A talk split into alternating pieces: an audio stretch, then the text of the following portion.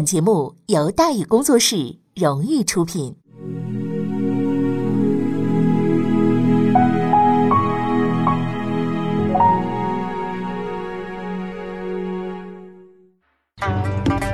说书唱戏劝人方，三条大道走中央，善恶到头终有报，人间正道是沧桑。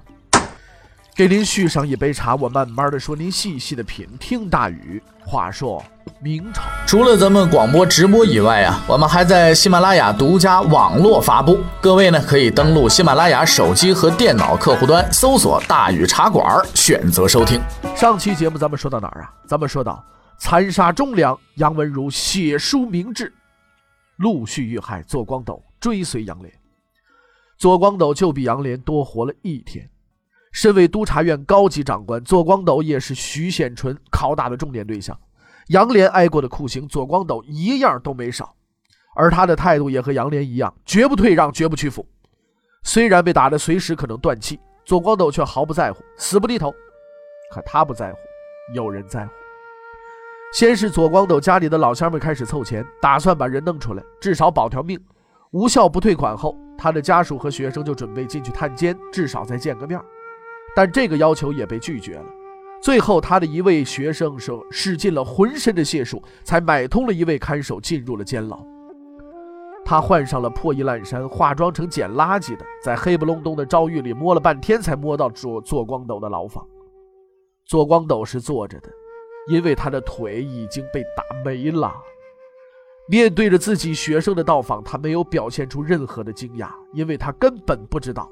他的脸已经被烙铁烙坏了，连眼睛都睁不开呀！学生看见他这个模样，跪下来抱住老师，是失声痛哭啊。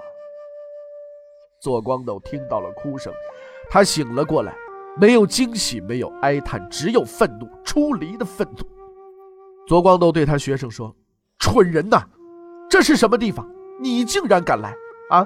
国家已经到了这个地步了，我死就死了，你却如此的轻率，万一出了事儿，将来国家的事情谁来管呢？学生是呆若木鸡呀。左光斗的愤怒似乎越发激烈，他摸索着地上的镣铐，做出了投掷的动作，并说出了最后的话：“你还不走？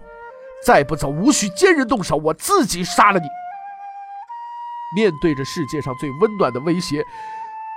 学生眼含着热泪，快步退了出去。临死前，左光斗用自己的行动给这名学生上了最后的一课：一个人应该坚定信念，至死也不动摇。天启五年七月二十五日，左光斗在牢中遇害，年五十一岁。二十年后，扬州。南京兵部尚书、内阁大学士、南明政权的头号重臣史可法，站在城头眺望城外的清军，是为南明弘光元年二月，雪很大，史可法却一直站在外面安排部署。他的部下几次劝他进屋躲雪，他的回复却总是一句话：“我不能对不起我的老师，我不能对不起我的老师啊！”史可法最终做到了，他的行为足以让他的老师为之自豪。左光斗死了以后，同批入狱的东林党人魏大中、袁化中、周朝瑞先后被害，活着的人就剩下了顾大章。顾大章时任礼部郎中，算是正厅级干部，在这六人里，就官职而言，不是最大的，但他还是有来头的。他的老师就是叶向高，加上平时活动比较积极，所以这次也被当作要犯抓了进来。抓进来六个，其他我都死了，他还活着，不是地位高，只是因为他曾经担任过一个特殊的官职——刑部主事。刑部主事大致相当于司法部的一个处长，但凑巧的是呢，他这个部门恰好就是管监狱的。所谓刑部天牢、锦衣卫招狱的看守，原先都是他的部下。现在老上级进去了。那这些个老下级呢，遇到了就好比说路上遇到劫道的，一看原来你是我小学的时候同学，还一起罚过站，这就不好下手了。咬咬牙，哥们儿你过去吧，这单生意我不做了啊，下次注意点，别再到我的营业区里边转悠。外加雇主是平时呢为人比较厚道，对牢头看守们都很照顾，所以他刚进去的时候啊，看守都向他行礼，对他非常客气，点头哈腰的。除了人渣徐显纯例行拷打之外，基本上没吃过什么亏。但是其他人被杀之后，他的处境就危险了。毕竟一共六个，五个都死了，留你一个似乎不太像话。更重要的是，这些惨无人道的严刑拷打是不能让人知道的。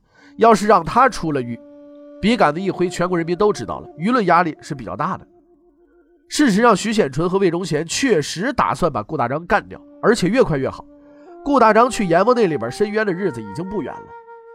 可是这个世界上呢，意外的事情总是经常发生。一般来说，管牢房的人交际都比较广泛，特别是天牢、昭狱这一种高档次监狱里边啊，进来的除了这个窦娥、忠良之外，大多的都是有点水平或者是特殊技能的，江洋大盗之类的牛人也不少见。我们有理由相信顾大章认识一些这样的人，因为就在九月初，处死他的决议刚刚通过，监狱看守就知道了。但是这位看守没有把消息告诉顾大章，却通知了另一个人。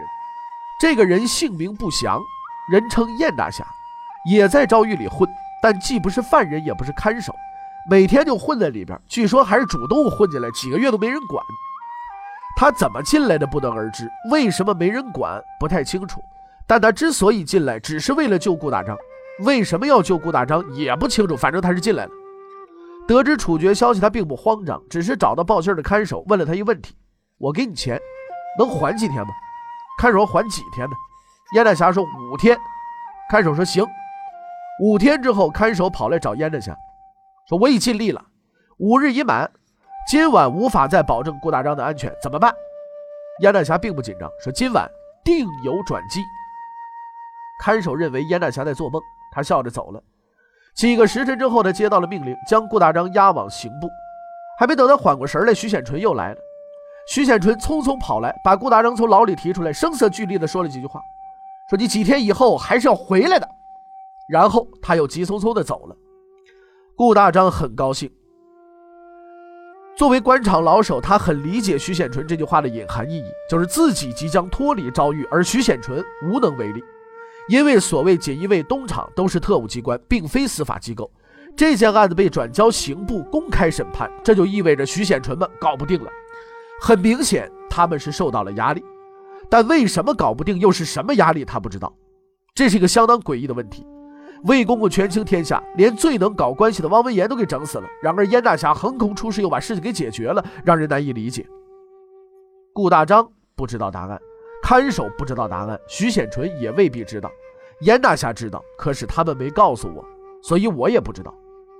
之前我们曾经介绍过许多呀此类幕后密谋。对于这类鬼才知道的玩意儿，我们这个态度就是呢，不知道就说不知道，绝然不猜。哎呀，我们也想猜，因为这种暗箱操作还是能猜的。比方说，当年太史公司马迁先生就很能猜。秦始皇死了以后，李斯和赵高密谋干掉太子，他老人家不在场啊。上百年前的事儿，天知地知，你知我知，对话都能猜出来。过了几千年，也没人说他猜的不对，毕竟事情后来就那么干的嘛，对不对？可这件事情太过复杂了，徐显纯没招，魏公公不管，或者是管不了。他们商量的时候也没叫我去，我是不敢乱猜啊。而无论事实真相如何吧，反正顾大章是出来了。在经历几十天痛苦的折磨之后，他终于走出了地狱。按说到了刑部就是顾大人的天下了，可是事情并非如此，因为刑部尚书李养正也投了阉党了。部长大人尚且如此，顾大人就没辙了。天启五年九月十二日，刑部会审，李养正啊，果然不负其阉党之名，一上来就呵斥顾大章，让他老实交代。更为搞笑的是，他手里拿着的罪状就是徐显纯交给他的，一字都没改。底下的顾大章都能背出来。让李尚书读错了，顾大章时不时提他两句：“哎，你这句说错了。”审讯的过程也很简单，李尚书让顾大章认，顾大章就是不认，并说出了不认的理由，说：“我不能带死去的人承受你们的诬陷。”李尚书沉默了，他知道这位曾经的下属是冤枉的，但他依然做出了判决。杨连、左光斗、顾大章等六人因收受贿赂、结交江臣，处以斩刑。这是一份相当无聊的去判决，因为判决书里的六个人有五个已经死了，实际上是把顾大章先生拉出来单练，先在诏狱里一顿猛打，打完再到刑部说明打你的合法理由。形势急转直下，燕大侠也慌了手脚。一天夜里，他找的顾大章，告诉他情况不妙。然而出乎意料的是，顾大章并不惊慌，恰恰相反，他用平静的口吻向燕大侠揭示了一个秘密——出狱的秘密。第二天，在刑部大堂之上，顾大章公开了这个秘密。顾大章招供了，他供述的内容包括如下几点：杨连的死因，左光斗的死因。徐显纯的刑罚操作方法绝笔，无人性的折磨，无耻的谋杀。刑部知道了，朝廷知道了，全天下人都知道了。魏忠贤不明白，徐显纯不明白，甚至燕大侠也不明白。顾大章之所以忍辱负重，活到今天，不是心存侥幸，不是投机取巧，他早就想死了，和其他五位舍生取义的同志一起去死，光荣的去死。但是他不能死。当杨莲把绝笔交给他的那一刻，他的生命就不再属于他自己。他知道自己有义务活下去，有义务把这里发生的一切，把邪恶的、丑陋的，还有那些光辉的和正义的，全部都告诉世上所有的人。所以他隐忍，等待，直至出狱，不为偷生，只为永存。正如那天夜里，他对严大侠所说的话。说我要把凶手的姓名传播于天下，等到来日世道清明，他们一个都跑不了。吴木，明矣呀！这才是他最终的目的，他做到了。是以今日之我们可以得知当年之一切。一天之后，他用残废的手，因为他的三个手指头已经被打断了，他用这残废的手写下了自己的遗书，并且于当晚自缢而死。杨莲呐，当日你交付于我之重任，我已完成啊！五木，明义啊！至此，杨莲、左光斗、魏大忠、袁化忠、周朝瑞、顾大章六人全部遇害，史称“六君子之狱”。就算是最恶俗的电视剧演到这儿，坏人也该休息了吧？但魏忠贤实在是个超一流的反派。他还列出了另一张杀人名单，在这份名单上有七个人的名字，这七个人分别是高攀龙、李应生、黄尊素、周宗建、廖昌期、周启元、周顺昌。这七位仁兄地位说高不高，就是平时骂魏公公的时候狠了点，但魏公一口咬死，要把他们组团送到阎王那里去。六君子搞定了，搞个七君子不成问题。春风得意、无往不胜的魏公公认为。他已经天下无敌了，可以把事情做绝做尽了。可是魏忠贤错了，在一部相当胡扯的香港电影中，某大师曾反复说一句不太胡扯的话，叫“凡事太近，缘分必定早尽”。刚开始的时候，事情是很顺利的，东林党的人势力没有，气节还是有的，不走也不逃，坐在家里等人来抓。李应生、周宗建、廖昌期。还有周启元等四人相继被捕，上路的时候还特高兴，因为在他们看来，坚持信念被魏忠贤抓走，那是光辉的荣誉。高攀龙更厉害，抓他的东厂特务还没来，他就上路了，自尽了，死了。在被捕前的那个夜晚，他整理衣冠，向北叩首，然后投水自杀。死前留有遗书一封，有言如下：可死不可辱。在这七个人当中，高攀龙是督察院左都御史。李应生、周宗建还有黄尊素都是御史，廖昌期呢是翰林院余德，周启元是应天巡抚。说起来不太起眼的，就属周顺昌了。这位周先生，呃，是曾经的在吏部啊当员外郎，论这个资历啊、权势啊，这都是小字辈儿。但事态变化正是由他而起。周顺昌字景文，万历四十一年进士，嫉恶如仇。说起周兄呢，还有一个哭笑不得的故事。当初他在外地当官啊，有一次人家请他看戏，开始挺高兴，可是这玩意儿戏看到后来呢，哎呀，这个周兄突然之间怒发冲冠，众目睽睽之下跳上舞台，抓住演员一顿暴打，打完就走。这位演员之所以被打，是因为那天呢，他演的是秦桧。哎，听说当年演白毛女的时候啊，通常都是演着演着，下边突然砰一枪把黄仁同志干掉了，啊，看来是有历史传统的。连几百年前的秦桧都不放过，现成的魏忠贤当然没问题。其实最初名单上就有六个人，压根就没周顺昌。他之所以成为候补，是因为当初啊魏大忠过境的时候，他把魏先生请到家里，好吃好喝，还结了亲家。东厂特务想赶他走，结果他说了：“说你不知道世上有不怕死的人吗？回去告诉魏忠贤，我叫周顺昌，只管找我。”后来东厂抓周启元的时候，他又站出来大骂魏忠贤，于是魏公不高兴了，派人去抓他。周顺昌是南直隶吴县人，也就是今天的江苏苏州。周顺昌为人清廉，家里很穷，还很讲义气，经常给人帮忙，在当地名声非常好。东厂特务估计不太了解这情况，又觉着苏州人文绉绉的好欺负，所以一到地方呢就搞潜规则，要周顺昌家给钱，还公开扬言，你要是不给，就半道把周顺昌就给黑了。可惜周顺昌是真没钱，他本人也看得开，同样扬言，哎，一文钱不给，你能把我怎么样？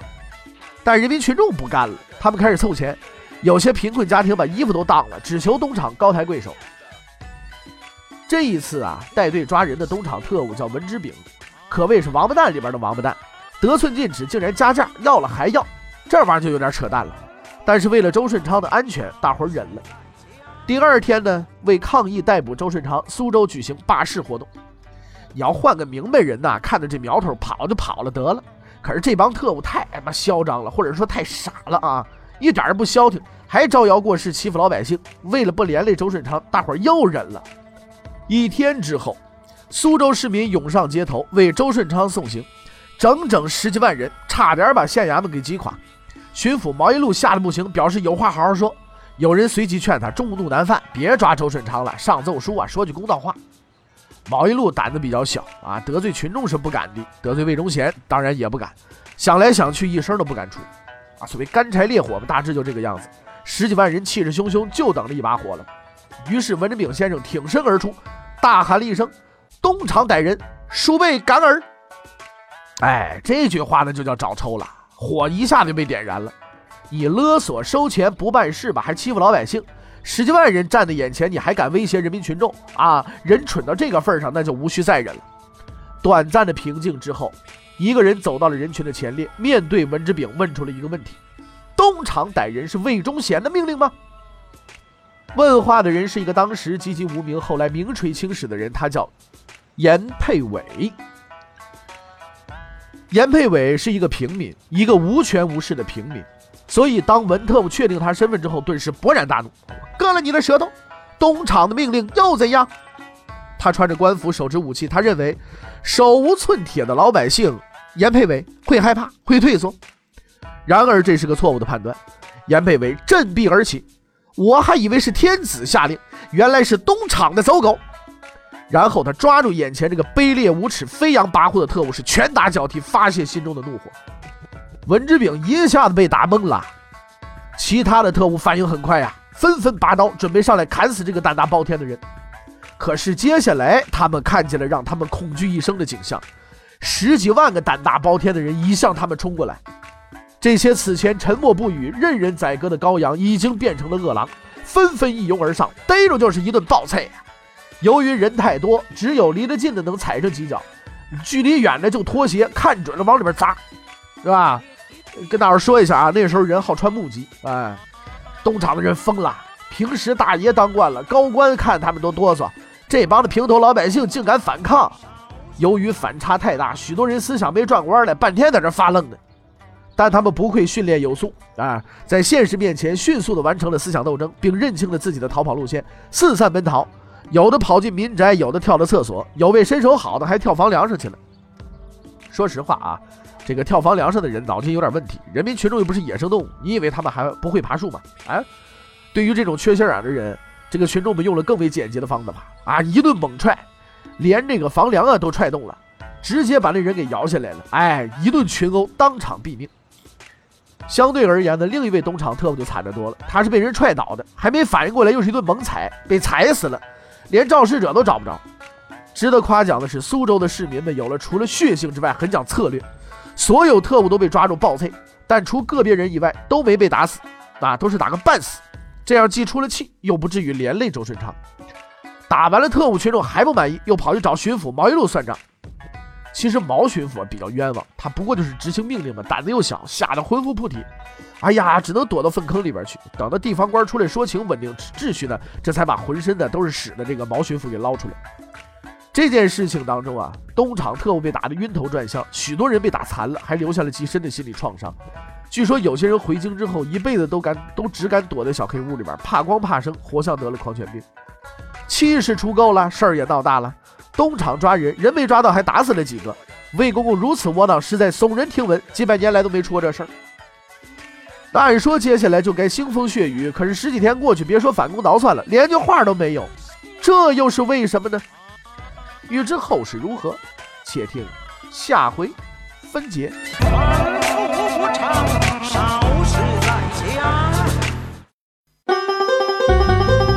各位，你想跟大禹交流吗？